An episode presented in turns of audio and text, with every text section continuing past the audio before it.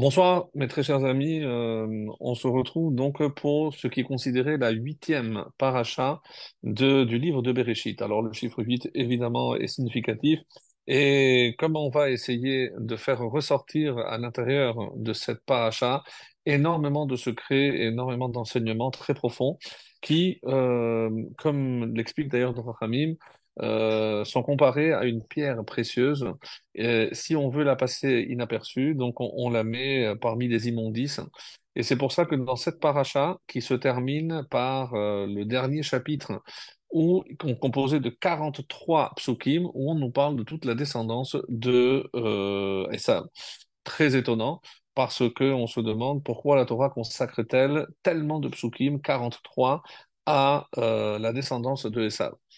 D'autres événements, la mort de Rachel, euh, en donnant naissance, euh, on va voir la rencontre évidemment de Yaakov et de Esav, avec une préparation un peu étonnante de la part de Yaakov, des thèmes qu'on a déjà évidemment traités les années précédentes.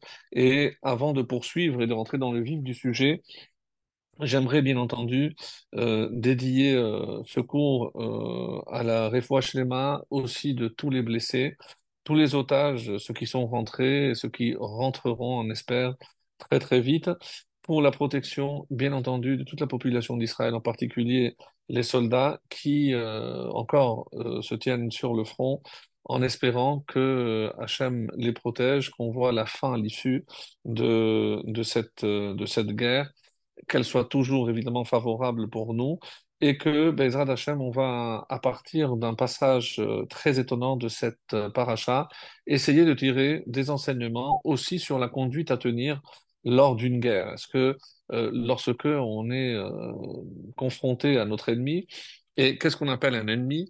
Qu'est-ce qu'on appelle, puisqu'on verra que dans la Torah, il y a deux termes pour désigner un ennemi, c'est Oyev, c'est un ennemi, comme on le traduit, mais il y a aussi Son-E.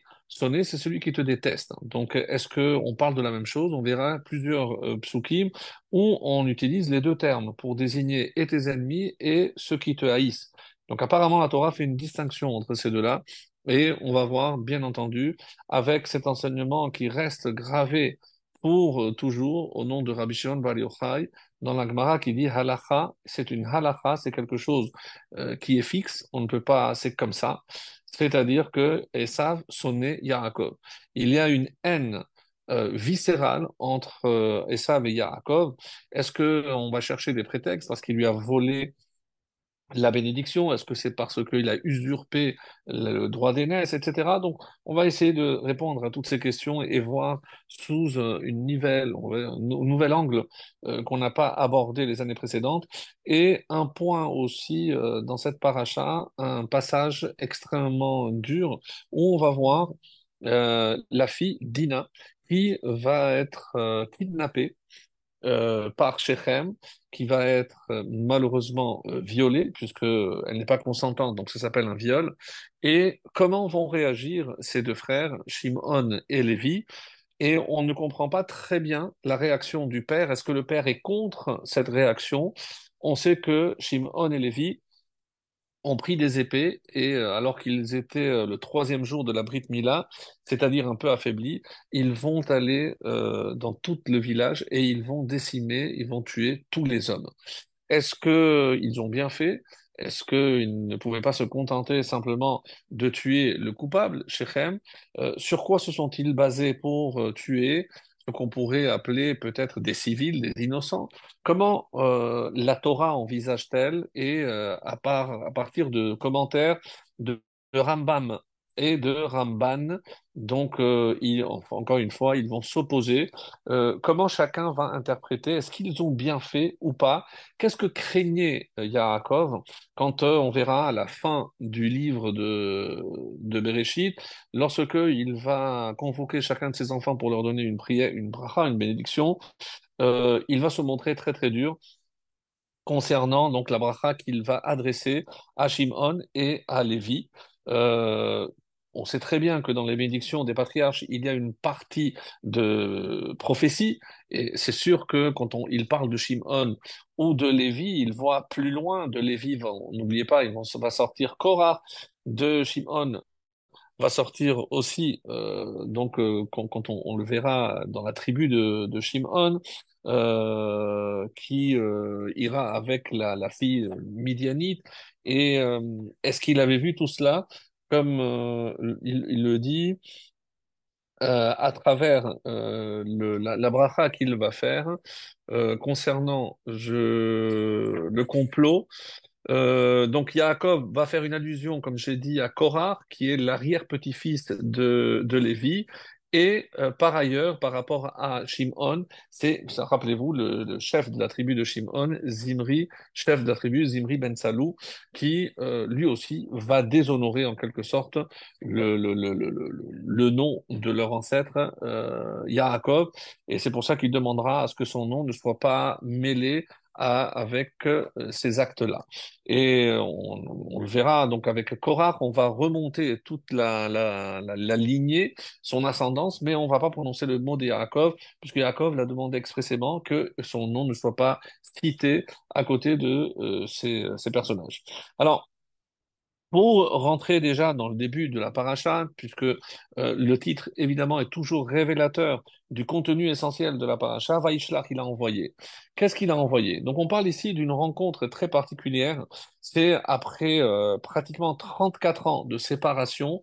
Donc on va voir comment cette rencontre euh, va se passer, comment Yaakov se prépare-t-il? On connaît euh, avec des cadeaux, avec la tfila, avec la guerre. Donc les trois possibilités qui s'ouvrent euh, à lui et comment il va réagir, comment va réagir Esav face à, à cette population, il va voir cette richesse et euh, il va demander qui sont pour toi tous ces gens que j'ai rencontrés. Et curieusement, euh, si on prête attention au texte, Yaakov parle des enfants, mais il ne parle pas des femmes. Alors, qu'est-ce qu'il craignait? Ramban va poser la question, pourquoi il répond les enfants que Dieu m'a octroyés à Sheikh Hanan, mais il ne répond pas euh, concernant les, femmes? Il y a également, euh, concernant donc le, premier passage, comment il va justifier, Yaakov, le fait qu'il n'a rien à craindre parce que il a les preuves que la bénédiction du Père, la bénédiction de Yitzhak, finalement ne s'est pas réalisée. En effet, de quoi a été composée cette bénédiction? Mishmane Ares Mital, donc la rosée du ciel, la verdure, tout ce qui est gras dans, la terre, donc les richesses de la terre. Et moi, avec quoi je viens? Comme il lui dit, euh, Im lavan garti, vahili shor. Donc regarde, qu'est-ce que je possède? Des ânes, un âne et un, taureau. Donc ça, ça ne fait partie ni du ciel ni de la terre. Donc tu n'as rien à craindre finalement. Et essaye de réfléchir et ça, donc il essaye de le calmer quand ah, notre Père m'a béni, même si c'est moi qui ai reçu cette bénédiction, mais lui, il pensait à toi. Donc, regarde-toi tout ce que tu as, regarde-moi ce que j'ai.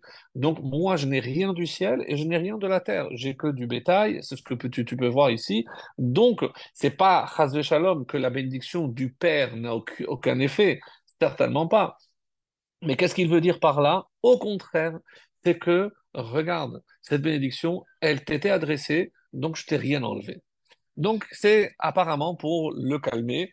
Phase de shalom, comme dira le Kliyakar et d'autres. Donc, n'allez pas imaginer que pour se défendre ou par peur que Yaakov va parler du mal pour dire que la bénédiction d'un tzaddik, comme son père Israël, ne, euh, ne se réalise pas. Loin, loin, loin s'en faut.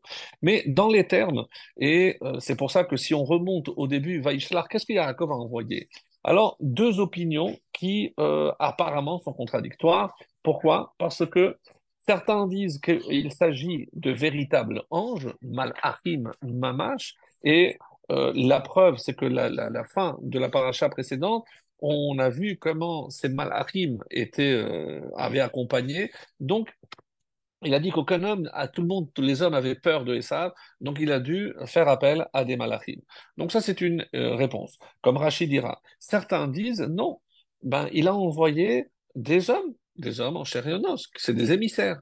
Donc, euh, comme la, la Chassidoute le dira, quand on parle de Vaishlar, c'est-à-dire lorsqu'on on, doit être confronté, et que représente et ça, pour que les choses soient bien claires, et on va le voir dans la rencontre, évidemment, euh, qu'on a déjà développée à plusieurs reprises les années précédentes, la rencontre de Jacob avec l'ange. Donc on sait qu'il y a une double guerre, une double bataille, la bataille sur terre et la bataille sur euh, au niveau du ciel, donc métaphysique, une guerre physique, une guerre métaphysique. Donc au niveau, et c'est pour ça que la réponse magnifique de Shle euh, le Shlah HaKadosh, qui nous dit, mais il n'y a pas de contradiction, parce que Yaakov, il a préparé cette rencontre sur les deux plans, le plan matériel, le plan spirituel, le plan physique et le plan métaphysique. Donc, il a envoyé des anges parce que il savait qu'il y avait une guerre qui devait se dérouler dans les autres sphères, mais il a, il a envoyé aussi des hommes ici. Et Bon, c'est un peu long, l'explication du Kadosh, mais on peut dire que chaque mot qu'il envoie quand il dit Imlavan Garti, donc il lui fait comprendre, j'ai respecté toute la Torah, attention, donc avec qui tu as affaire, je suis un tzaddik, tu n'as pas intérêt à euh, te frotter avec moi parce que je n'ai pas transgressé même lorsque j'étais chez Lavan. Va et j'ai été retardé jusqu'à maintenant. Quelle est la fonction de, euh, de la vanne, et on n'en a pas parlé la, la, semaine dernière, mais la vanne, tout son but, c'est retarder. C'est donc retenir quelqu'un, un juif qui doit accomplir quelque chose, donc il va essayer, va echar adrata, donc de le retenir. Et euh, on sait très bien que nos ennemis mm, cherchent à nous nuire pour que le projet messianique n'aboutisse pas. Et ça, c'est le rôle en, général de Esav. Donc, Esav, qui incarne en quelque sorte comme son ange tutélaire, l'ange de Esav, ici-bas, qui est le Yetzer Hara. Parce que Esav envoie en quelque sorte donc ce Yetzer Hara pour empêcher le, juif d'accomplir la mission pour laquelle il a été lui choisi. Donc ça c'est euh, pour revenir à l'explication du Shlach HaKadosh, donc euh, au niveau des deux niveaux, euh, justement des deux facettes de cette bataille, une qui se joue ici-bas et l'autre qui se joue en hauteur. Et quand il lui dit, c'est pour ça, alors s'il était tzaddik, comment l'ange va réussir à le frapper?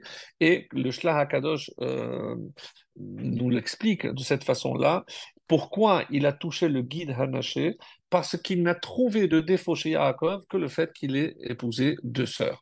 Et sur ce point-là, donc on était, euh, on, on a expliqué en long et en large, mais oui, mais comment on peut expliquer plusieurs explications. Les deux les plus connues, c'est que quand euh, ils il a épousé ses deux, ses deux sœurs, c'est comme si elles s'étaient converties. Et une fois qu'on se convertit, il n'y a pas de lien de parenté. Ça, c'est pour l'explication la plus simple. Une autre explication consiste, c'est le Ramban, lui qui dira, non, quand on, dit que tous les Avot, ils ont accompli la Torah tout en entier, c'est uniquement en terre d'Israël. Et c'est pour ça qu'il y a un passage extrêmement révélateur. Lorsque, avant de partir, Dieu se révèle à, à Yaakov, c'était la semaine dernière, et il lui dit, ça y est, c'est le moment de rentrer en Eleskelan, tu retournes euh, à la maison en terre d'Israël. Et là, qu'est-ce qu'il dit? Vaïkra Yaakov, il appelle ces deux femmes et il leur expose, voilà, euh, ton père a commencé à changer la tête. Mais qu'est-ce qu'il a, a raconté? Hachem donne un ordre, j'ai les, les, femmes, vous prenez les affaires, on emballe et on s'en va. Hachem a donné l'ordre de rentrer. Qu'est-ce que ça veut dire que Vaïkra Yaakov, les Rachel, pourquoi il appelle les deux femmes? Et on dit pourquoi Rachel euh, va mourir? Parce qu'elle a manqué de respect à sa sœur. Pourquoi? Parce que quand Yaakov a, appelé les deux femmes, Vatan Rachel. Rachel a répondu alors que sa sœur, qui est aînée, elle aurait dû, par évidemment respect, laisser répondre sa sœur. C'est elle qui prend la première la parole. Ça, c'est une lecture évidemment possible, mais les commentaires disent que ce n'est pas comme ça qu'il faut lire. Vatan Rachel. Pourquoi c'est Rachel ici qui intervient? Alors écoutez comment on peut lire ce passage et c'est vraiment magnifique. C'est-à-dire que lorsque Yaakov vient chez les femmes et il, leur dit la chose suivante. Sachez que maintenant je vais, euh, sous ordre de Dieu, je, on doit rentrer en Israël.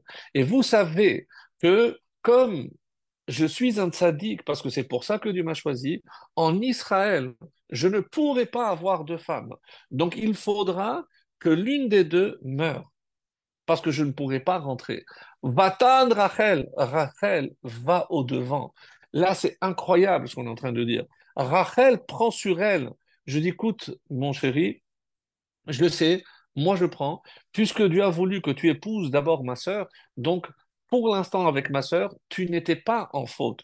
Mais dès que tu m'as épousé moi, chaque jour que tu as passé avec moi, ça peut être considéré comme un issour. Même si tu dis qu'en dehors d'Israël, mais je sais très bien que si en Israël, tu ne peux pas avoir de femme, donc c'est moi qui dois laisser ma place. Donc, c'est incroyable. Et c'est pour ça Vatan Rachel. Parce que la seule qui pouvait retenir Yaakov, parce qu'elle elle aurait pu dire, mais euh, moi, je sais que si je vais, je vais mourir, je ne, veux pas aller. Mais au contraire, là, elle se sacrifie, il n'y a pas de problème. Hachem a dit qu'il faut y aller, on y va. Donc, ça, c'est la, grandeur de Rachel. Mais sur ce passage, peut-être un petit éclaircissement qui, euh, encore une fois, est très très dur à comprendre parce qu'on a, on a, on a du mal. Et d'ailleurs, la preuve que euh, on, peut imaginer que c'est un, une forme de reproche que Yaakov ait épousé deux sœurs, même si on dit que oui, mais en Israël, pas en Israël. Dans le traité de Psachim, on dit qu'à la fin des temps, Dieu va faire donc un repas et il va demander à Abraham de faire le zimoun, de, de bénir euh, Birkat Amazon. Et il va dire, moi je ne peux pas, j'ai eu Ishmaël, il va détruire le premier temple, je ne peux pas. Donc propose à Yitzhak, Yitzhak, moi j'ai mis au monde Esav, Esav euh, qui va finalement malheureusement détruire le deuxième temple, moi je ne peux pas. Et Yaakov, il dira, moi j'ai épousé deux sœurs, et la Torah interdira d'épouser deux sœurs. Donc c'est même pas par rapport à quelque chose qu'il a fait contre la Torah, mais la Torah interdira. Donc il y en a qui disent que c'est avak arayot, c'est de la poussière d'une relation interdite. Parce que, évidemment, tant que euh, la Torah ne l'a pas clairement interdit, et je ne peux pas imaginer que Yaakov a transgressé quelque chose, n'ayant évidemment pas encore reçu la Torah. Alors, et on dit cette poussière, et euh, c'est la grandeur, parce qu'on parle de qui? Yaakov. Rappelez-vous que lors du rêve, il a dit Vernochi lo. Ah, Yaakov est celui qui a été choisi pour les quatre qui dirigent le char céleste Anochi, il y a Aleph, c'est le, lion, Ari, euh, le Nun, c'est le Necher, l'aigle, Kaf, c'est le Kérouv, donc les chérubins, ou quelqu'un d'autre disent que c'est le Shor, remplacé par le Shor, et Yud, Yud c'est qui? C'est Yaakov. Donc Yaakov, il, est à il représente le trône céleste. Donc impossible d'imaginer qu'on puisse l'attribuer une quelconque faute. Donc c'est vraiment avak, dont on dit que c'est la poussière, et quand ils se sont disputés, on dit que la poussière est montée. Et c'est pour ça que le seul endroit où il a pu être atteint, c'était au Guidanaché.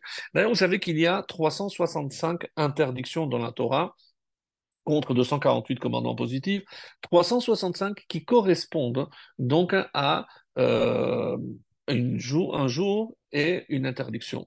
Alors, quand on dit euh, le guide Hanaché, c'est quel, à quel jour de l'année ça correspond? Le 9 av. Le guide Hanaché, 9 av, et c'est pour ça que les Chachamim disent que celui qui mange le 9 av, c'est comme si il mangeait le guide Hanaché, donc le nerf, le fameux nerf sciatique qui sera, comme vous le savez, euh, interdit. Donc, là, pour le coup, donc ce qu'on est en train de dire, que euh, par rapport à, Rachel, je voulais revenir sur ce point-là, lorsque elle va, elle va prier. Alors, pour euh, ce qui est de donc de je voulais savoir, non, c'est pas ce que je, je cherchais, non, voilà. Donc, c'est le guide anaché. C'est ce qu'on a dit. Maintenant, par rapport à euh, cette discussion qui, euh, perturbe énormément, lorsque euh, Rachel va voir son mari et lui dit Si je n'ai pas d'enfant, meta anochi. C'est comme si j'étais morte. Alors, comment elle peut dire, il y a beaucoup de commentateurs qui disent, elle n'aurait jamais dû utiliser des, propos aussi, aussi durs. Donc, est-ce que c'est pas ouvrir la, bouche au Satan que de parler de cette façon-là? Comment elle peut s'imaginer que euh, elle peut parler comme si elle était morte? D'ailleurs, on apprend de Yaakov, lorsque euh, de Abraham Avinu, lorsqu'il va acheter le Beata Marpella, il dit toujours Meti pour l'ikvor et Meti. Alors on dit non, voilà, prends et tu pourras enterrer, euh, alors qu'il savait que Meata Marpella visait également d'autres, puisque tous les, tous les patriarches et les matriarches par la suite seront enterrés. Donc, il Abraham le savait, mais il ne parle que de Métis. on ne peut pas ouvrir la, la, bouche au Satan. Et comment elle utilise ce terme de méta-anochi Et d'ailleurs, ce qui est aussi un peu étonnant, même si on ne l'a pas dit, hein, on a lu ce passage, c'est la réaction euh, extrêmement, on va dire, un peu virulente de Yaakov, euh, qui, qui s'énerve. Pourquoi il s'énerve? Donc elle, dit, prie pour moi. Regarde, ton père aussi l'a prié pour, ta mère, et voilà, vous êtes arrivés, toi et ton frère. Donc tu vois bien que Vaya parlo, donc on voit bien que Abraham, Hachem a écouté ton père. Donc moi peut-être que je n'ai pas assez de mérite, mais pourquoi toi tu ne, pries pas pour que moi j'ai un enfant? Ça dit que Gozer, si tu, vois, tu peux décider que je dois avoir un enfant, alors Hachem, il est Gozer. Comment se fait-il que si, même si tu pries, alors peut-être que tu n'es pas un vrai tzaddik? Et elle s'est un peu emportée. Elle a dit, si tu n'es pas un tzaddik, ça veut dire que tu es le contraire. Alors là, il s'est mis en colère. Comment tu peux me dire une chose pareille, Rachel? Est-ce que je suis à la place de Dieu? Alors, plusieurs lectures possibles. Ça veut dire à la place de Dieu.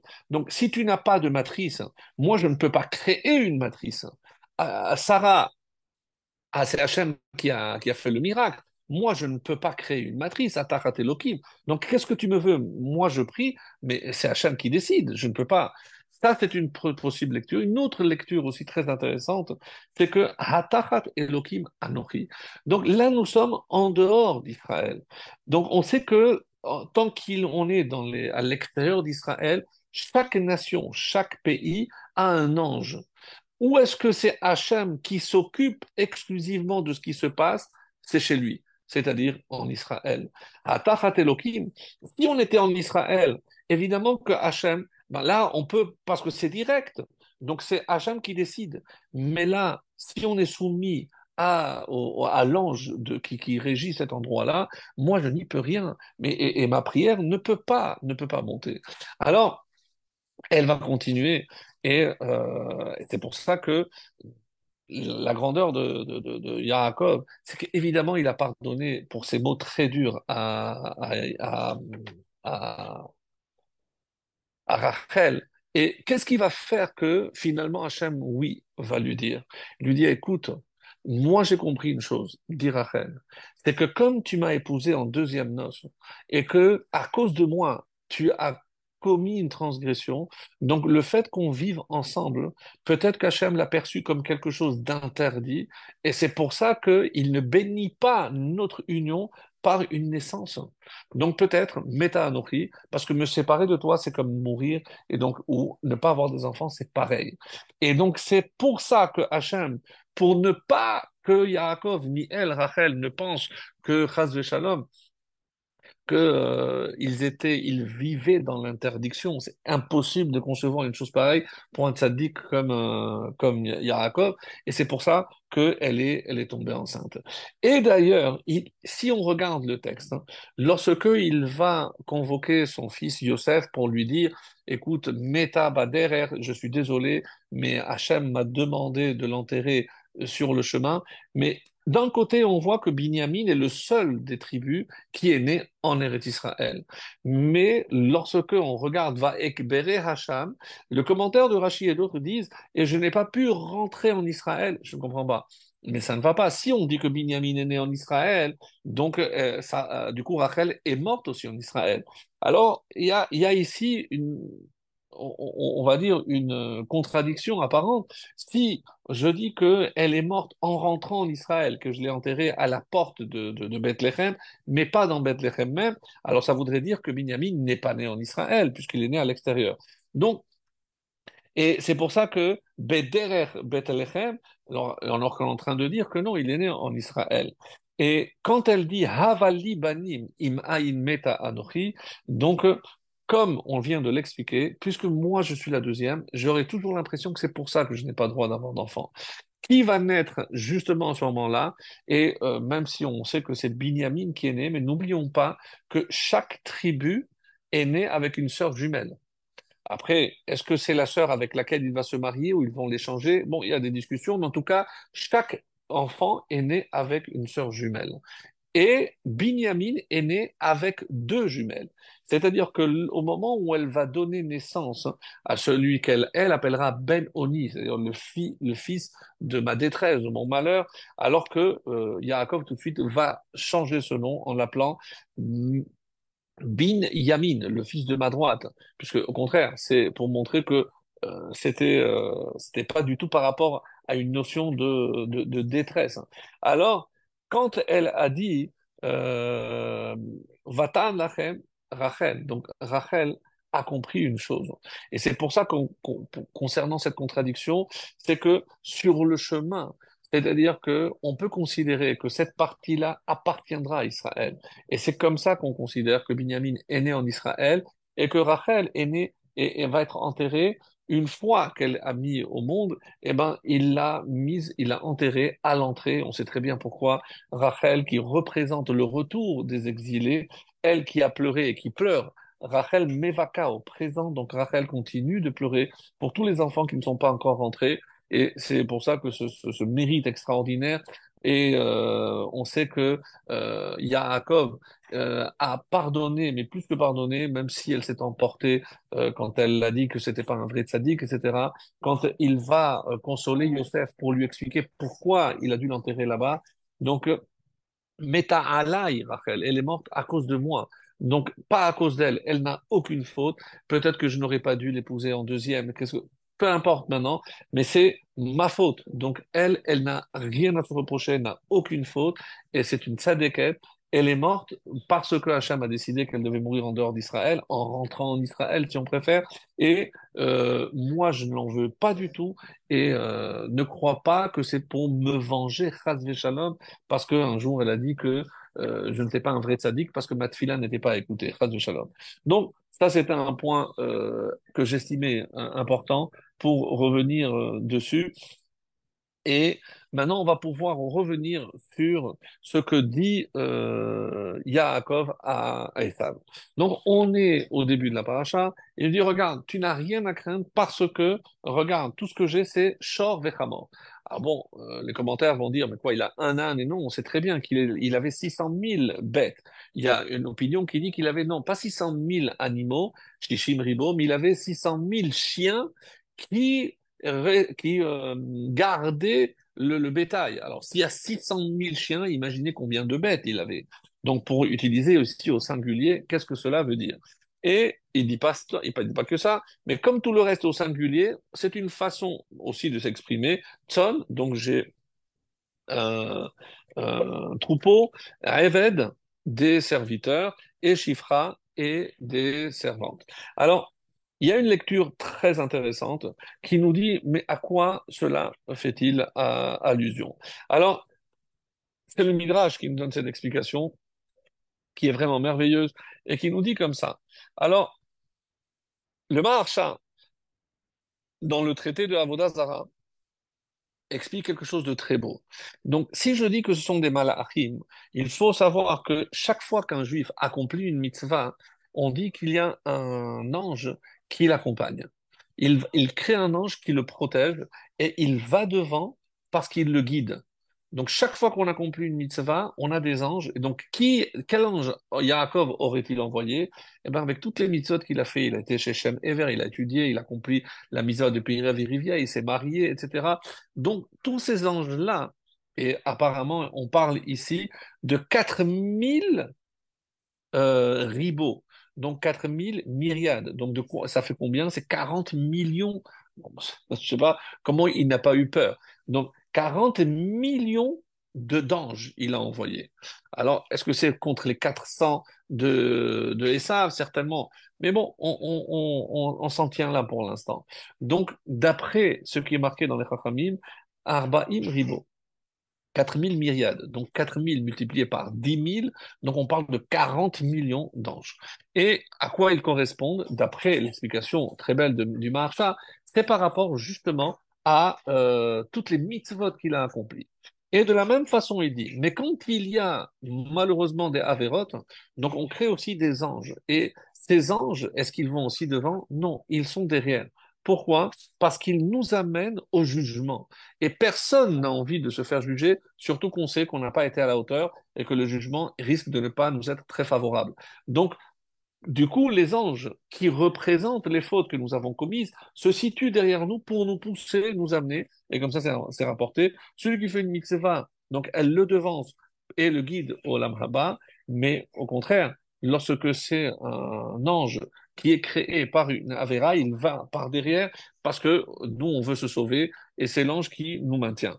Donc, conclusion ici, d'après euh, cet enseignement, les malachim qu'il a envoyés représentent tous ses mérites, les malachim créés par ces mitzvot. Et, pardon, donc, Chazal nous dit que maintenant, je suis prêt à me battre avec toi. Et pourquoi? Parce que d'après le Midrash, qui c'est le Shor? Shor, Bechor Shoro Hadarlo. Qui va recevoir dans sa bénédiction une comparaison au taureau? C'est Yosef. Et Chamor, qui est le Chamor? Qui va être celui qui euh, va être euh, comparé à l'âne? C'est Issachar. Donc Issachar, Chamor Garem. Issachar représente la Torah et Yosef, qu'est-ce qu'il représente? Justement, c'est une force et comme c'est marqué, qu'au moment où il est né, alors il a décidé de partir. Pourquoi? Comme Rachida le, rapporte, qui nolad Tano Sitno Shel Yaesav, celui qui a la force de venir à bout de Esav. Et c'est pour ça que quand on parle de Mashiach ben Yosef, et on va le voir dans un, un, paragraphe très très beau, si le temps nous le permet, ça va, on est dans les temps. Donc, très beau. Comment on peut imaginer ici que Yosef représente Mashiach ben Yosef, celui qui va venir à bout de, euh, de Esav. Mais dans cette euh, optique-là et dans cette lecture, il nous reste aussi qui sont les autres. Parce que si je parle de Shor et Hamor, donc sache, euh, Esav, que moi, je suis armé parce que si tu veux te battre avec moi, donc la première réponse qu'on a donnée, tu n'as rien à craindre parce qu'au niveau de la bénédiction, regarde ce que j'ai eu. Mais concernant l'ange, c'est-à-dire un niveau métaphysique, qu'est-ce qu'il est en train de lui dire? Sache que je suis armé, j'ai Yosef qui est la force ici-bas et Issachar qui représente la Torah qui est la force en, haut. Donc j'ai les deux parce que pour mener une guerre, on l'a déjà expliqué, il faut les deux dimensions, la dimension matérielle représentée par Yosef et la dimension spirituelle de la Torah représentée par Issachar. Donc je n'ai rien à craindre, sache que je n'ai pas peur de toi. Et si on doit aller se battre, on se battra jusqu'au bout. Mais attention, tâche, tous ces malachim, c'est tous les mérites que j'ai, et j'ai derrière moi Issachar et Yosef. Donc à maintenant, gare à toi, moi je t'ai averti, on va voir ce que tu décides de faire. Alors, ça c'est par rapport à l'interprétation que l'on peut donner.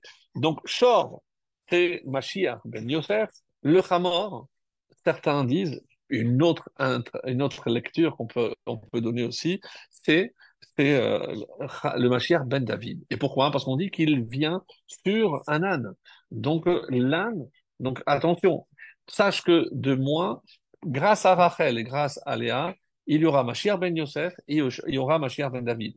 Donc, et c'est pour ça qu'on on, nous renvoie, et ça fait le début de la paracha, on nous renvoie à la fin de la paracha, où on nous parle de la descendance de Esav et surtout les huit rois qui vont régner avant que les rois en Israël ne, ne viennent régner. Mais pour ça, je laisse un petit peu pour la fin, pour revenir à cette explication aussi, euh, qui, euh, qui, est très belle, puisque qu'est-ce que c'est maintenant à Eved donc si on lit d'après ce, ce, qui est dit ici, donc Eved, c'est David Hameler, Shifra, Ton, pardon, c'est la Knesset Israël, le troupeau, c'est le troupeau d'Israël. Eved, c'est Avdi, c'est David. Et Shifra, c'est Avigail. C'est comme ça que c'est rapporté dans euh, l'explication de, des Chachamim. Maintenant, on rentre dans un niveau euh, un peu plus profond concernant cette fin de paracha où on nous parle de toute la descendance. Alors, on ne va pas rentrer, euh, encore une fois, dans le, la profondeur, parce que ça, ça dépasse un petit peu, mais on est très étonné de voir 43 versets consacrés à la descendance de Esav. Alors que pour Ishmaël, il y en a 6 ou 7, et on ne comprend pas, et on nous parle des, euh, des rois. Alors, à quoi c'est dû? D'après une interprétation, parce qu'il est prosterné huit fois, ça veut dire qu'il y aura huit rois avant qu'il n'y ait un roi en Israël. Ça, c'est une explication qui est donnée. D'autres disent parce qu'il a utilisé le mot Adoni, mon maître. Il a appelé, regardez le texte, vous les compterez, huit fois le mot Adoni. Et pour chaque mon maître, il y aura un roi dans Esav avant que ce ne soit le cas en Israël. Et c'est pour ça que ces Malchés Edom, qui sont-ils? Est-ce qu'on les connaît? Euh, Qu'est-ce que ça représente? Euh, En tout cas, d'après cette version-là, c'est une sanction, une punition, parce qu'il n'aurait pas dû traiter euh, de Adoni, de mon, maître. Ça, c'est ce qu'on peut dire. Alors, les de Lavo, il y a comme ça un enseignement très beau qui nous dit qu'à la fin des temps, ben, va restituer à Yaakov tout ce qu'il a reçu. Alors, je ne parle pas de tous les trésors du deuxième temple qui se trouveraient euh, dans le Vatican, non. Mais même les cadeaux que Yaakov a envoyés à Esav, il arrivera le jour où Esav rendra des comptes et il va rembourser et il va restituer tout ce qu'il a pris de Yaakov. C'est comme ça que c'est marqué, tout ce qu'il a pris, au moment où il a reçu les cadeaux de, de son frère. Donc maintenant, si on rentre un peu dans les, euh, ce qu'on appelle les Chachmé Asod, essentiellement une lecture d'après le Harizal. On ne va pas trop développer, mais simplement, comme le Ramchal nous le disait, cet enseignement lui est attribué, euh, Rabbi Moshe Chaim Nutsato nous dit que plus on voit dans la Torah un passage rébarbatif qui ne nous apporte rien, attention, parce qu'à l'intérieur se trouve une pierre précieuse. Je vais apporter la preuve la semaine dernière, je ne pourrais pas le faire tout le temps, mais il se trouve que dans cette paracha, le seul passage qui paraît un peu superflu et surtout lui consacrer 43 versets paraît vraiment exorbitant pour nous dire qui avec qui s'est marié, etc., le nom des villes, vraiment des détails certainement inintéressants et qui n'apportent rien au texte ni à la connaissance de ce qui est arrivé à notre patriarche Yaakov ou à ses enfants. Quoi qu'il en soit, hein, le Ramchal nous dit que quand il y a une pierre précieuse, donc on cachait parmi les immondices, donc dans les détritus. Pourquoi? Parce que personne n'ira chercher une pierre précieuse là où, euh, évidemment, ça ne sent pas bon et c'est pas propre. Eh bien, justement, là se cache la véritable perle de notre paracha, se cache à la fin de notre paracha, lorsqu'on nous parle de toute cette descendance, encore une fois, ça paraît anodin, ça paraît superflu. Et qu'est-ce que on vient nous enseigner? Alors, parmi les rois, hein, je ne, je n'ai pas la prétention d'avoir tout compris, mais une chose est assez intéressante, c'est euh, au niveau des rois, le seul qui est cité avec sa femme, c'est le dernier. C'est celui qui s'appelle Vayamot Rusham, donc quelqu'un, euh, on voit qu'il est mort. Euh, Alors, Vayamot Rusham, Vayimlor Tartav Hadar. Hadar, nous dit le Harizal, il s'agit de Peri Hadar, c'est l'être parfait, le descendant parfait. On sait que dans les Arba minimes, Hadar représente David. Et qui est Hadar ici? C'est le Mashiach. Oui, il y a une allusion au Mashiach dans notre paracha, à la fin de la paracha, et il viendra à la fin. Et euh, on le sait, Baim Lord Tartav, Samla, euh, et c'est le seul sur lequel on nous donne également le, le nom de, de sa femme. Euh, Hadar ben Bedad, euh, Vesham Ilo Avit, euh, pardon, pas Hadad, Hadar, Hadar, Vesham Ilo Paou, Veshem Ishto Mehetav El, et son, le nom de sa femme. On sait très bien que un homme qui n'est pas marié n'est pas parfait. C'est pour ça que tous les autres rois sont morts. Celui-ci, on ne voit pas, il n'y a pas marqué il est mort. Le roi Hadar n'est pas, n'est pas mort, le dernier, le huitième. Et elle s'appelle Mehetav El Bat Matred. Et qui est Bat Matred Mezahav.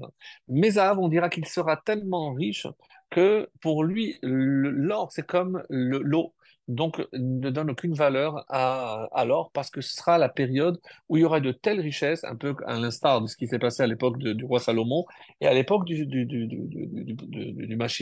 Donc il y aura une telle richesse qu'il n'y aura euh, vraiment, on ne considérera pas l'or comme quelque chose d'extrêmement coûteux. C'est comme ça que euh, le, le nous disent que la shlemut arrive avec euh, Hadar. Et Hadar est le huitième roi.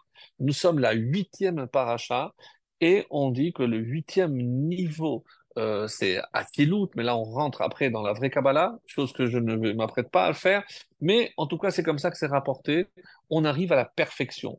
Pour nous, ce qui est important, c'est de savoir qu'au moment où on arrivera, au moment du, du Mashiach, eh ben, on atteindra cette perfection et au niveau de notre âme, nous-mêmes, et celle du monde. Parce que, que, évidemment, tout concourt à améliorer le monde, à être métaken en l'âme. Donc, on est des réparateurs, on est des bâtisseurs, on essaye de bâtir un monde meilleur. Et malheureusement, le travail est ardu et long. Ça fait depuis la destruction du deuxième temps, presque 2000 ans que ça dure. On essaye d'apporter la lumière au monde. Peut-être, il faut espérer que dans ce mois de Kislev, de la même façon que les Hashmonaïm ont ravivé cette flamme et ont apporté la lumière dans, le, Beth Amikdash, dans le temple, et ici à Yerushalayim, et eh ben que euh, à l'arrivée de, de Hanouka, on voit jaillir cette, lumière, Bezrat Hashem, c'est ce qu'on souhaite. En tout cas, euh, je ferme la parenthèse par rapport à cette fin de paracha, simplement pour nous faire comprendre qu'il y a des pierres précieuses qui sont enfermées dans le texte de la Torah. Et encore une fois, même si on reste un petit peu sur notre fin, mais simplement euh, marquer le fait que cette paracha est placée sur le chiffre 8.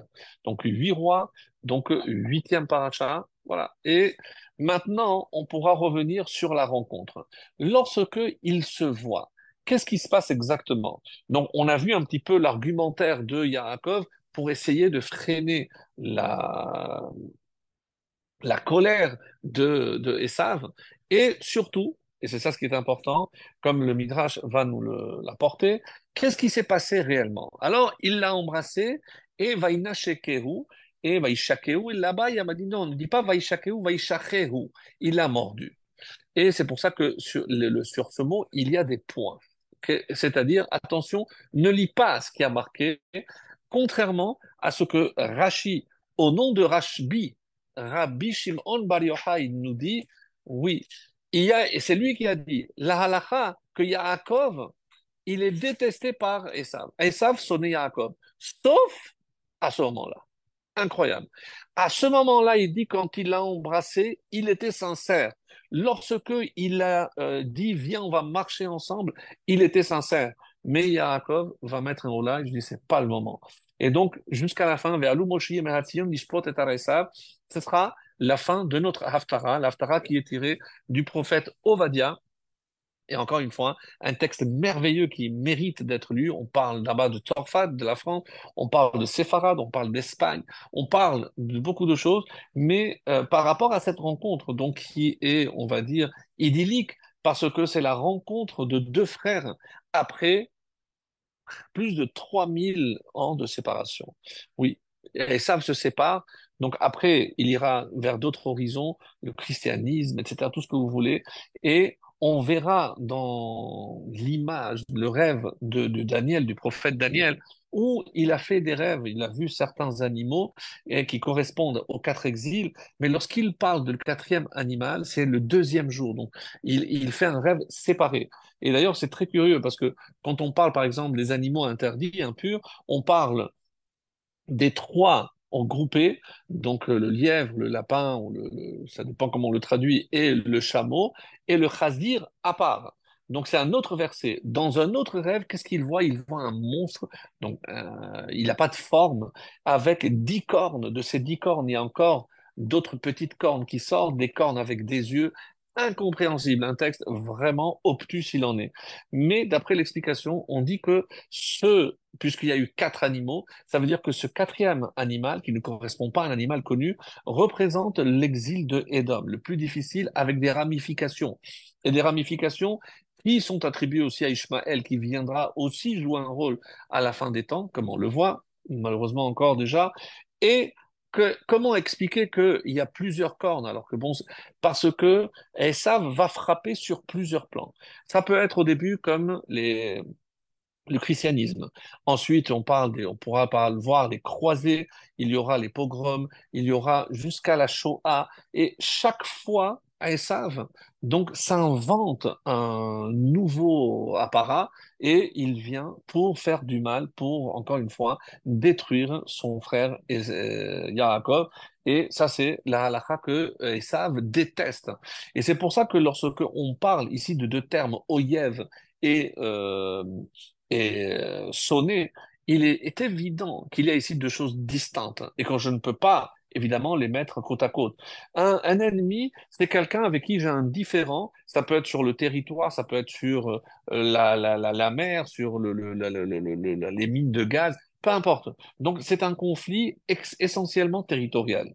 Quand il s'agit de notre son et celui qui nous a i, il n'y a pas de règle. C'est irrationnel parce qu'il n'y a pas besoin d'une raison pour détester. On a vu avec Amalek, rappelez-vous, qu'est-ce que Amalek attend à la sortie d'Égypte?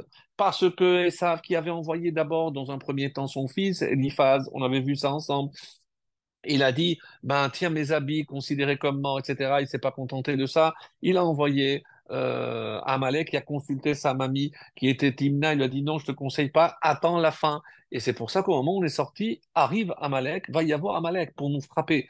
Il attend, il attend, oui, euh, 200, au moins 210 ans qu'on était en Égypte.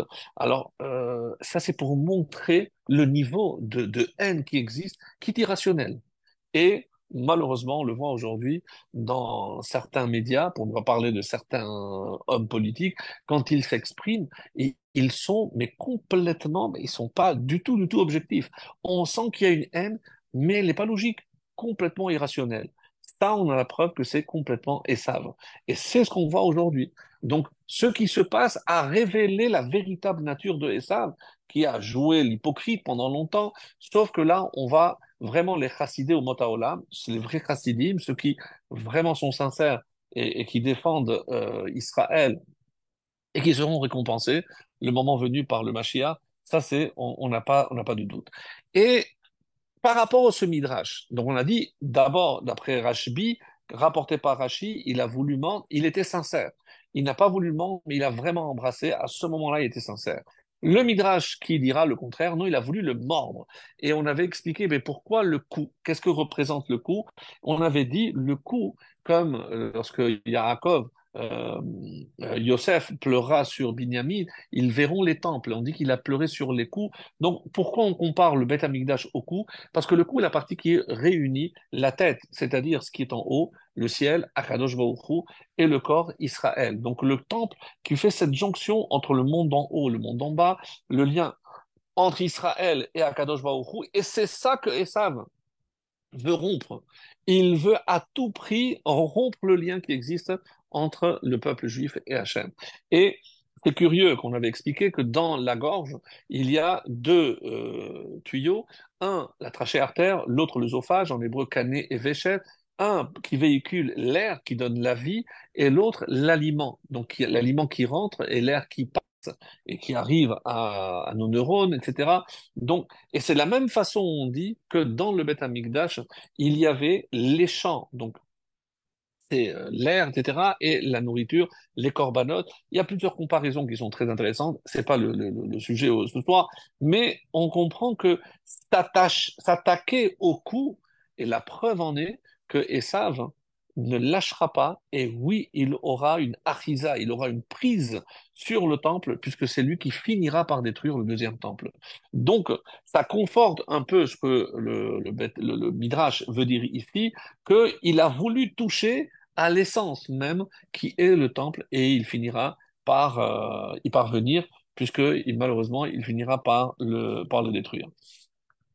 Un détail très très beau de, euh, du Pirkei de Rabbi Eliezer. Pirkei de Rabbi Eliezer, au chapitre 48, nous dit qu'il y a un lien entre les, euh, les cinq lettres et la Géoula les cinq lettres, ce qu'on appelle Mantzapar, donc c'est pas de la vraie Kabbalah, simplement, c'est des lettres doubles. Pourquoi ce sont ces lettres qui sont doublées? Parce qu'elles représentent forcément quelque chose de beaucoup plus élevé. Et on dit que chacune des lettres représente une Géoula, une délivrance.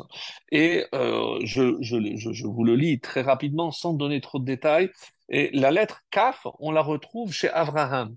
Abraham a été libéré parce qu'il y a marqué Lech Lecha, mais Arsecha, Mimolatecha. Donc le Kaf, c'est une façon de libérer Abraham. Le même, donc c'est par rapport à Yitzhak, lorsque il va être chassé, euh, par le roi de Guérard, par Abimelech, en, disant Lech meimanu qui atzamta mimenu. Donc euh, un pasouk très court, il y a beaucoup, de fois la lettre même, on dit que c'est à ce moment-là que Yitzhak a été délivré. Donc euh, on arrive à la lettre Nun et c'est la prière que Yaakov a élevée à Hachem pour qu'il soit sauvé de son frère Esav en disant Hatileni na Miyad Achi, Miyad Esav. Na, donc c'est Nun, c'est le Nun par rapport à Yaakov. Et là arrive un commentaire très beau, et on dit que dans le Nun qui s'écrit Na, Nun Aleph, Na s'il te plaît, eh ben, on trouve une allusion aux quatre exils. Pardon, oui. Pourquoi? Parce qu'à la tête de chaque exil, il y aura toujours deux personnages un qui commence par Nun et un par Aleph. Lorsque Yaakov demande à Hachem de le sauver, il ne se demande pas pourquoi Miad Achi, c'était maintenant, Miad Esav. Alors oui, l'explication qu'on a dit, quand il se présente comme mon frère ou comme mon ennemi, etc. Non. Miad Achi, c'est actuellement le présent, Miad Esav. Et essaye de sauver aussi mes descendants de tous les Esav qui arrivent. Qui sont-ils? Alors, donc, il y a les, tous les exils. Donc, Bavel, qui est mélangé aussi avec, euh, avec Paras et Madaï, parce que Paras et Madaï, je rappelle, c'était la fin de l'exil, les 70 ans, donc avec la fête de Purim, et qui sont les deux, euh, les, deux artistes, donc le destructeur Nebuchadnezzar et le méchant à Purim, Achashverosh, Nun Aleph. Donc ça, c'est par rapport aux deux premiers euh, exils, Bavel et euh, Madaï. Ensuite, Na, avec Yavan, on dit qui était euh, un des personnages clés. Donc nous, on le sait, le Aleph, c'est Antiochus, mais il y a aussi Nicanor.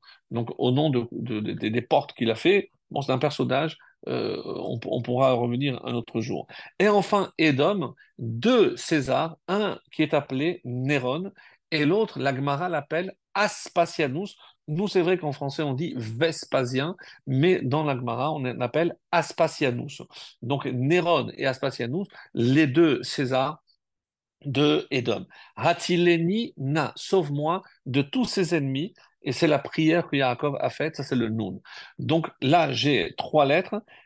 P, la lettre P, qui représente la première délivrance, celle d'Égypte. Par quel mot, quel était le code? Pas code, yif code. Donc, pas code, yif code, le P, c'est souviens-toi, c'est la délivrance du peuple d'Israël d'Égypte. Qu'est-ce qui manque? Il manque la lettre tzadik. Et tzadik, mes amis, c'est notre délivrance à nous, celle qui arrivera, comme le verset dit, ish temar. Donc, dans les prophéties, le terme, l'appellation du, euh, du Mashiach, c'est Tzemar. Dieu fera bourger Tzemar David, c'est-à-dire le tzaddik fait une, c'est une allusion à la délivrance finale. Et ce qui est très intéressant, si vous vous rappelez, on avait apporté des fois des enseignements de Rabbi Shimshon de, de Ostropoli, et euh, il dit comme ça dans le verset d'Isaïe 24, le chapitre 24, verset 16, Mikenafa aret zemilot shamarnu, je vous lis la traduction en français, nous avons entendu des hymnes, des chants venant de la lisière de la terre. Donc, quand est-ce qu'on émet, on élève un chant? Az euh, Yashir Moshe, dès qu'il y a une délivrance, il y a un chant. Donc, il y a ici une allusion à Shamanu, à des chants qui ont déjà eu lieu. La, la, suite du verset, je vous la termine. Honneur au juste, mais je dis pour moi, c'est le dépérissement. Malheur à moi, euh, les traîtres ont trahi. Donc ça, c'est pour rappeler. Mais qu'est-ce que ça veut dire? Comment il lit Rabbi Shimshon d'Astropoli? Mikenaf haaretz. Mikenaf, c'est les lettres même, kaf, nun, épée quatre lettres parmi les cinq. Shaman, nous, ça y est, de ces quatre exils, on est déjà sorti, on a déjà entonné des chants. Quel est celui qui manque? On a dit le dernier, tzaddik. Et c'est la lettre qui manque pour compléter les cinq dont j'ai dont j'ai parlé. Alors, Mikenaf, donc le tzaddik représente la délivrance finale. Un autre enseignement aussi très profond dans lequel euh, on ne rentre pas. Donc, lorsqu'on parle de la main de d'Hachem, donc on sait que même si c'est évidemment un anthropomorphisme, Hachem n'a pas ni de main, mais une main qui a cinq doigts, on dit qu'il représente les cinq lettres Mansapa, donc les cinq délivrances. Et euh, qu'est-ce qu'il a fait comme miracle Hachem avec ses cinq doigts? Très intéressant, je pense que ça, on l'a jamais vu. Et euh, Hachem a montré à Noir comment faire l'arche. On dit que ça, c'est le petit doigt. Ensuite, il a frappé les Égyptiens. Pourquoi? Il y a marqué Etzba Elohim, c'est le doigt d'Hachem. Le médium, donc, il a écrit Ketuvot Be'etzba, donc le troisième, c'est l'écriture des tables. L'index, c'est ce qu'il faut, il a montré ce qu'il faut donner pour sauver Pidiod Nefesh, je ne développe pas. Et en tout cas, c'est les quatre choses qu'il a utilisées qui correspondent aux quatre lettres. Et il manque le dernier, c'est le pouce. Le pouce, donc, qui représente la, lettre tzaddik, on dit qu'est-ce que ce pouce va faire? C'est éliminer et Esav et en même temps Ishmaël à la fin des temps. Donc c'est comme on a dit que le tzaddik c'est la cinquième délivrance, donc il représente le pouce. Donc on a compris que lorsque on lève le pouce, qu'est-ce qu'on est en train de souhaiter? C'est la délivrance finale parce que ça représente la lettre tzaddik qui est Tzema, qui est le Mashiach. Donc comme ça, vous, vous saurez que quand vous levez le pouce, c'est quelque chose de très profond. C'est pour ça que je m'étais dit que c'était intéressant de, de le signaler. Alors, il y a toujours donc une allusion Ouais, il y a toujours une allusion euh, par rapport à chaque fois qu'il y a quatre. Donc, Bereshit, pour Réchit, Dieu a créé le monde, pour Israël. Et on nous dit que dès le deuxième verset, il y a déjà le programme Tohu, Bohu. On a parlé plusieurs fois de cet exemple. Donc, Bavel, les quatre exils. Rocher, c'est Yavan. Et comme je disais par rapport au, rêve de Daniel, donc on a vu les quatre chayot. On, dit que le premier, c'est le Arié. Arié, c'est euh, c'est Bavel, et on dit que c'est un, lion avec des aigles de, des, ailes d'aigle. Ensuite, il y a un, ours qui représente Madaï, la panthère Namer avec des ailes également qui représente Yavan. Et bon, il y a une étude à faire pourquoi ces animaux, etc. C'est très intéressant, mais juste pour qu'on ait connaissance. Mais ce qui m'intéresse à moi, c'est le deuxième soir où il a rêvé, donc avec ces cornes-là, on a expliqué que c'est par rapport à toutes les ramifications de Esav, par rapport au christianisme, par rapport au pogrom, par rapport à la Shoah, par rapport aux croisades, par rapport à l'Inquisition. Donc malheureusement, c'est tout, tout ce qui euh, nous a voulu du mal. Alors là aussi, quand euh, il a vu monter euh, l'ange dans le fameux rêve, il a vu monter le premier 70, après 52, après 180, et l'ange de Esav monter, monter, et c'est le, propos qui est tiré de la Haftara, et qu'est-ce qu'il lui dit?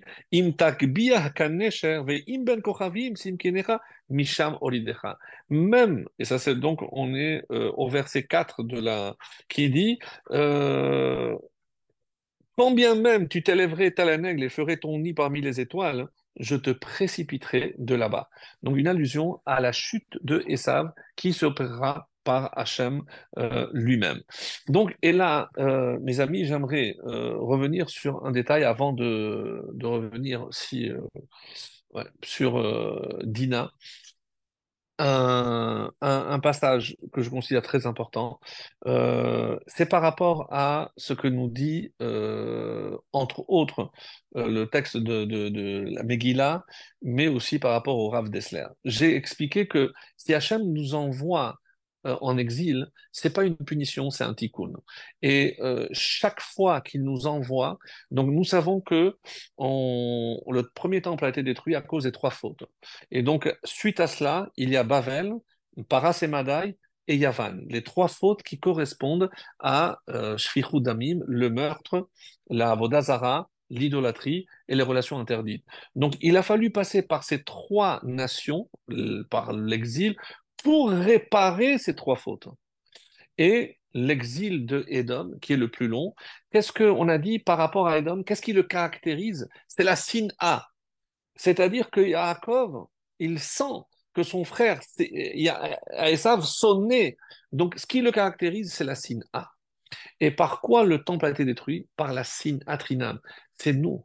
C'est-à-dire, on va chez celui qui, pour que l'on reconnaisse notre erreur, nos fautes à nous, c'est parce qu'à l'intérieur du peuple juif, il y a cette signe A. Et Dieu nous amène là-bas pour réparer cette signe A. Alors, comme ça, c'est marqué, c'est la galoute de la signe A. Donc, c'est vrai qu'il, depuis le début, il, euh, il veut le, tuer. Euh, quand est-ce que va y avoir Amalek, comme les Baal Tosfot nous dit, et c'est ce que j'ai expliqué tout à l'heure, c'est parce que Amalek veut accomplir la, la, promesse faite à son ancêtre, qui était euh, Esav, de tuer Yaakov. Et ça, c'est la vraie signe A. Alors, regardez, écoutez cette Gemara magnifique qui est dans le traité de Megillah, en bas de la page 6. Qu'est-ce qui a marqué? C'est un enseignement qui est cité au nom de Rabbi Yitzhak. Et il dit, qu'est-ce qui est écrit? Altiten Hashem zemamo altapek yarumusela. Ne consent pas Hashem au désir du mécréant, n'enlève pas l'anneau de son nez afin qu'il puisse être glorifié. Donc, c'est un passage euh, qui se trouve euh, dans les psaumes 140. Alors, il explique Amar Yaakov livna Kadosh Si je rapporte ça, c'est parce que c'est la prière que Yaakov a élevée à Hachem. Qu'est-ce qu'il lui a demandé? Ribono Shalom, maître du monde. Al titen. Je t'en supplie, n'accorde pas à Esav, le mécréant, avat libo, le désir de son cœur. Zemamo altafek et n'enlève pas l'anneau. Qu'est-ce que ça veut dire? N'enlève pas l'anneau parce que comme ça tu peux le tenir. C'est une allusion, donc on passe à Amoudbet. Germamia Shel Edom. Germania, alors sachez que le Gaon de Vilna, dans Yoma, corrige. Et le Gaon de Vilna dit, c'est pas Germamia, il dit Germania. Et Germanie, Germania, c'est n'est autre chose que l'Allemagne. Donc il y a une allusion déjà, comme le rabbi Yaakov Amden l'écrit, il s'agit de l'Allemagne, une province royale de Edom. Et il m'allait chez il m'allait parce que s'il sortait, il détruirait le monde entier bah, regardez ce que les nazis ont été prêts de faire. Et l'Agmara explique qu'est-ce que c'est à propos de Germania, et c'est Rabbi Hama Barkhalina qui a dit il y a 360, euh, il y a 300 princes couronnés en Germania, et il y a 365 seigneurs à Rome. Chaque jour, les uns vont à la rencontre des autres, et l'un d'entre eux est tué. Et c'est comme ça qu'ils sont occupés à nommer un nouveau, dirigeant. Et c'est ce que explique ici le, commentaire. Donc, au nom du Maharsha, c'est à cela que fait allusion l'anneau euh, qui est au, museau mentionné et par lequel Germamia peut être maîtrisé, c'est le but. Et euh, cette étude se trouve dans le Maharal, dans Netzach Israël, qui parle de cela. Donc, pour si vous voulez un peu plus de détails. Mais Qu'est-ce qu'on est allé faire chez, chez Esav On est allé réparer la signe Atrinam qui est la nôtre. Alors, comme nous l'avons, euh, non, nous allons le voir dans la, dans la Haftara, et il y a un verset qui dit la chose suivante Yaakov Esh. La maison de Yaakov, c'est le feu. Et la maison de Yosef, c'est la flamme. Et comment est appelé, désigner la maison de Esav Cache. Alors, écoutez, c'est comme c'est beau, c'est magnifique. La maison de Yaakov, c'est Esh. Donc, un feu qui construit. Quelle est la force de Yaakov? Aleph, soit c'est le Emet, c'est ce qu'on serait tenté de dire, mais Aleph, c'est aussi Ahava, c'est l'amour. Et Shin, c'est le Shalom. Lorsque chez Yaakov, il y a l'amour, la Ahava, le Emet et le Shalom, alors Yosef peut enflammer. Et qu'est-ce qu'il détruit? La maison de Esav. La maison de Esav cache. Cache, c'est la paille. Qu'est-ce que c'est qui Kouf et Shin euh, cache Et il dit comme ça. Kouf, c'est la A. La A, c'est la jalousie. Et qu'est-ce que c'est le Shin? C'est la A. C'est la, la, la, la, la haine. Donc, comme c'est beau, quelles, quelles, sont les armes contre Esav Contre la jalousie, contre la haine? Nous, on apporte l'amour et on apporte la paix. Voilà, mes amis, ce qui est écrit dans cette Haftara extraordinaire. Ben, vous connaissez évidemment la fin de la paracha, euh, puisqu'on dit comme ça, je vous lis directement en, français, et les exilés de cette légion d'enfants d'Israël, on parle du royaume du Nord, qui auront été dispersés parmi les Cananéens, aussi loin que Tzorfat, la France, et les exilés de Jérusalem, le royaume du Sud, qui sont séfarades. Certains disent, c'est pour ça que le Mashiach sera séfarade, puisqu'on vient de dire que euh, Yehuda, les royaumes du Sud sont allés à Sfarad. Donc forcément, bon, ça, je, ferme la parenthèse. Ils prendront possession des villes du Sud. Des princes d'Israël monteront sur la montagne de Sion comme des libérateurs pour faire la justice sur le mont d'Ésaü, et la souveraineté alors appartiendra à Kadosh Baruch. Donc une haftara vraiment magnifique et tellement, tellement, tellement prophétique. Alors, je disais que même si c'est pas en lien, qu'on peut faire, euh, puisqu'il y a Hanouka tout de suite, et on, on- on en parlera, puisque on dit qu'il a fait marche arrière, que qu'est-ce qu'il a perdu? C'était cette fiole, cette, avec laquelle donc on retrouvera et avec laquelle Moshe va oindre les instruments, donc une huile particulière. C'est celle qu'il a trouvée au moment où il s'est réveillé. On dit qu'il a jeté de, de l'huile sur les pierres. D'où venait cette huile? On dit que c'était une huile d'en haut. C'est pour ça qu'elle était miraculeuse. Et c'est pour ça qu'il tenait absolument pas parce qu'il savait que d'autres miracles viendraient, notamment celui de, de Hanouka. Mais moi, je veux sauter, si vous permettez, à Pessah. Oui, à Pessah. Pourquoi? Parce qu'on nous dit, en parlant de cette haine, cette jalousie, regardez comment on dit. On parle du chant de Chad Gadia, Chad Gadia. Et comme on le sait, Gedi, c'est 17, on dit que c'est une allusion à Yosef, que Yosef a été vendu, etc., etc. Donc une explication connue parce qu'on l'avait déjà donné euh, les, les, les- dans les cours précédents, surtout à Pessah. Le Gaon de Vilna, alors lui, il pose une question. Pourquoi on dit Chad Gadia, Chad Gadia? Pourquoi deux fois? Donc il y a deux chevreaux ici. Pourquoi deux? Et il donne une autre lecture magnifique et il dit non. Les deux chevreaux, à quoi ils font allusion? C'est à ceux, les deux que euh, Rivka a préparés. Izim. Donc elle a pris deux. Et pourquoi deux? Alors on a dit que c'était pour Korban Pessa et Korban Chagiga parce que c'était Pessa. Il y en a qui disent, et c'est ensuite une explication, Tov, Tovim. Qu'est-ce que ça veut dire Tovim? Bon. Tovim Lecha, parce qu'ils sont bons pour toi, parce que grâce à ça tu auras la bénédiction. Mais Tovim Lebanecha, mais aussi pour tes descendants. Et le Midrash ici cité par le Gaon de Vilna, nous dit pour Yaakov, parce qu'il va avoir euh, la bracha et la bechora, et la bénédiction et le droit d'aînesse. Mais pour les descendants, on dit que ces deux euh, boucles font allusion à la manière de nous faire pardonner, c'est à Kippour grâce à cela. Alors, pour revenir, mais alors c'est quoi Trézouzé Comment il a acquis grâce à la bracha et à la bechora, comme on vient de dire. Et, et d'autres disent c'est quoi Nézouzé Avec quoi il l'a acheté? Avec l'echem, avec le pain et l'assiette de, de lentilles. Et c'est comme ça que les brachot sont arrivés à jusqu'à jusqu'à Yosef. Ça, c'est une lecture. Maintenant, si je dis qu'il y a eu le chat, le chat, on sait que c'est un, des animaux les plus euh, jaloux qui soit.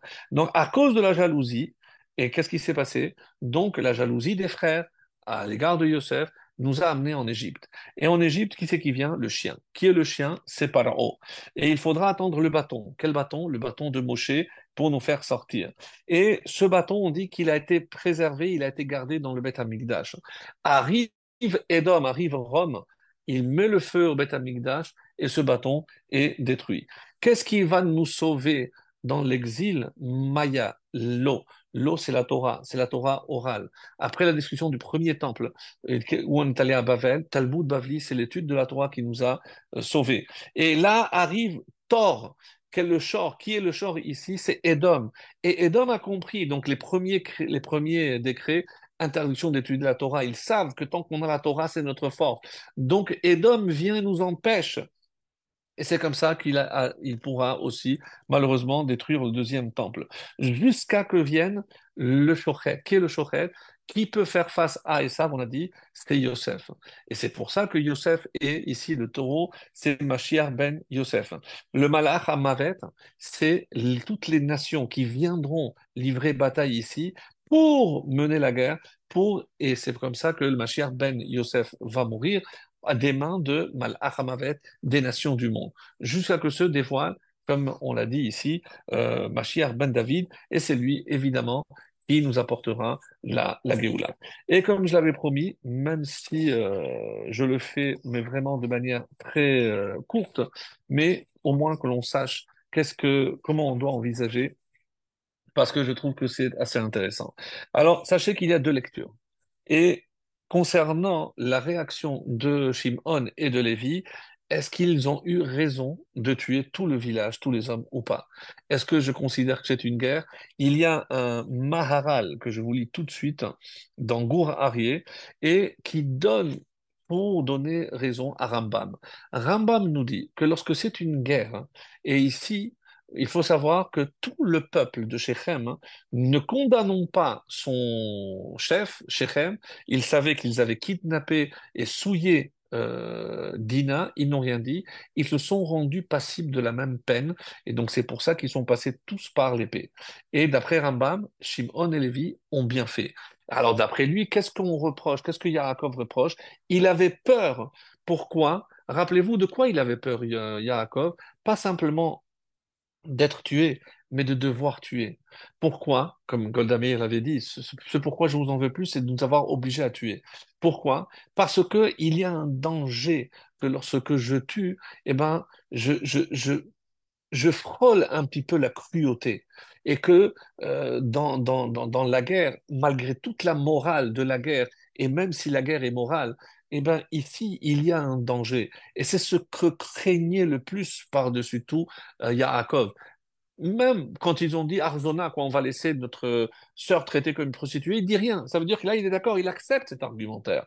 Mais il a peur que le fait de, cette montée aussi cruelle ne, ne laisse pas une trace à l'intérieur. Et on verra que chez Lévi, finalement, au moment où il faudra, euh, après la faute du Vaudor, eux vont montrer que cette colère est du côté, du bon côté, comme le montrera d'ailleurs Pinchas, donc euh, qui lui aussi il est zélé. Alors que Shimon, malheureusement, on va voir avec Zimri, Ben Salou et autres, ça ne va pas être, euh, être, être le cas. Et c'est pour ça qu'on dit, rappelez-vous, on avait expliqué que les âmes de Shechem sont revenues, parce que si, si c'est des vrais zélés Shimon, c'est bon. S'ils avaient aussi pour la Avodazara réagi de la même façon, on n'aurait rien dit. Mais là, c'est pas le cas. Et c'est pour ça qu'ils sont revenus, rappelez-vous, les cours intérieurs. Mais je vais vous lire maintenant le Maharal qui dit, Rambam a dit que par rapport aux euh, les sept mitzvot de Noach, eh ben, ils ont aussi celle d'imposer des lois. Et quand il y a une contravention à, une des lois, il faut juger. Vehem ils ont vu et ils n'ont pas jugé. Donc eux sont aussi passibles de la peine de mort parce qu'ils n'ont pas accompli ce qu'on attend de lui. Et c'est étonnant ce que Rambam dit ici, dit le Maharal, qui comment on va, eux, le peuple va juger un prince, ils ne peuvent même n'ont pas la capacité de le faire. Alors s'ils ne peuvent pas le faire, on aurait pu dire rachamana patre. Donc dans un cas de force majeure, alors ils auraient été évidemment disculpés, donc euh, à leur décharge. Ella nir'e Attention, lorsqu'il s'agit de deux nations, c'est différent. C'est pas un différent entre personnes, c'est un différent entre nations. Comme ici, les Israël, les Kenaanim. Là, on parle de deux nations. Vehainu, et quand ils disent on va être un seul peuple, donc on parle bien ici un peuple contre un autre. Au début, ils ne pensaient pas être un peuple au départ. Et c'est pour ça que vient le Maharal et approuve ce que Rambam dit, pas parce que c'est seulement une vengeance, c'est parce que lorsqu'il s'agit de deux nations, et eh ben ce moment-là, il rajoute la Torah, elle permet, et s'il y a des victimes collatérales, c'est ce que dit ici le Maharal, pourquoi?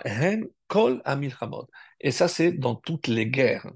Donc, il n'y a pas de place ici pour dire non, ceux-là, ils sont plus innocents, ceux-là, ils sont moins innocents, lorsque c'est une guerre entre deux nations, deux entités qui s'affrontent, donc il n'y a pas de distinction à faire, d'après ce que dit ici. Ramban, lui, n'est pas d'accord, et c'est pour ça que c'est intéressant, et il dit, beaucoup posent la question, c'est Ramban sur ce passage, nous dit, mais comment? Les Bnei Yaakov, c'est des tzadikim. Et il dit, comment ils ont pu verser Damnaki du sang innocent. Incroyable, les termes, vraiment, on se croit en plein dedans. Et Ramban va apporter cette explication. On sait très bien que lorsque on va assiéger une ville, écoutez bien, il faut toujours laisser un espace pour laisser sortir ceux qui ne prennent pas part à ce, cette confrontation.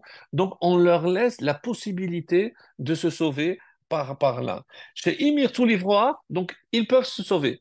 Ah, par contre, d'abord parce que c'est comme ça que le juif se comporte avec toujours de l'empathie, etc., tout ce que vous voulez, mais pour laisser la possibilité aux innocents de se libérer. Donc, c'est cet axe par lequel on pouvait aller vers le, vers le sud. Et ça, c'est même en temps de guerre avec nos ennemis. Ubo